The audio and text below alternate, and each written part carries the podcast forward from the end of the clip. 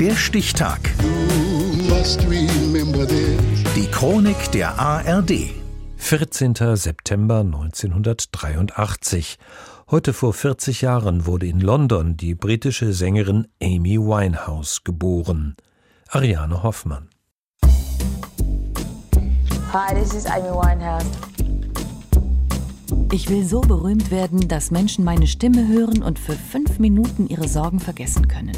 Ich will, dass die Menschen sich an ausverkaufte Konzerte im West End und am Broadway erinnern, dass sie sich an mich erinnern.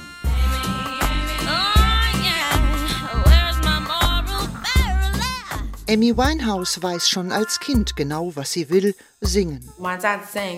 Mein Vater singt und ich sang als Kind natürlich auch. Ich dachte immer, dass das jeder so macht. That was really it. Geboren wird Amy Winehouse am 14. September 1983 im Norden Londons. Mutter Janice ist Apothekerin, Vater Mitch Taxifahrer und Jazzmusiker. Das färbt ab. The music that speaks to me the most Die Musik, die mir am meisten bedeutet, ist Jazz. Schon immer. Ich liebe Jazz. Damit bin ich aufgewachsen und ich werde weiter damit wachsen. Amys heile Welt zerbricht, als sie neun Jahre alt ist. Mitch verliebt sich in eine andere Frau und verlässt die Familie. Amy vermisst ihren Vater, wird immer aufsässiger, fliegt von verschiedenen Schulen. Amy hat sich nie beklagt.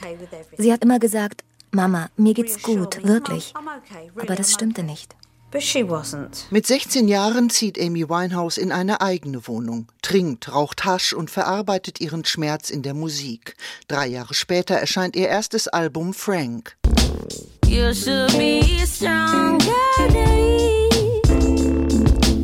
You should be stronger than me. You should be stronger than me. Frank wird Amys Durchbruch in Großbritannien. Sie gewinnt Preise, gibt Konzerte, steht immer mehr im Rampenlicht. Yes, yes, Amy Winehouse. I don't think I'm gonna be at all. Ich glaube nicht, dass ich jemals berühmt sein werde. Ich könnte nicht damit umgehen. Ich würde wahrscheinlich verrückt werden. I would go mad. 2004 lernt sie ihre große Liebe kennen, den drogenabhängigen Videofilmer Blake Fielder Civil. Freunde und Familie sind entsetzt. If you met, if you were to meet him as a person, Blake war sehr charmant, aber die beiden passten einfach nicht zusammen. Sie wusste, dass Blake nicht gut für sie war, aber sie sagte, dass sie ohne ihn nicht leben könne. Ich war krank vor Sorge und habe versucht, diese Beziehung zu unterbinden. Aber was kann man machen? Sie liebte Blake. Amy Winehouse wird süchtig nach Blake und nach harten Drogen. Als er sie nach einem Jahr verlässt, bricht sie zusammen. Manager Nick und Vater Mitch wollen ihr helfen. they tried to make me go to rehab. I said Sie wollten mich zum Entzug schicken, aber ich sagte nein. no, no, no. Ihr größter Hit Rehab erscheint 2006 auf dem Album Back to Black. Es verkauft sich 10 Millionen Mal weltweit. Der Erfolg bringt Blake zurück. Das Paar heiratet 2007, wird 2009 geschieden. Amy Winehouse rutscht immer tiefer in den Sumpf aus Drogen und Alkohol. Mutter Janice. The doctor said, Do you want to die? Der Arzt sagte, willst du sterben? Und Amy sagte nein. Aber sie wusste, dass sie nicht aufhören kann. But she knew she couldn't stop it.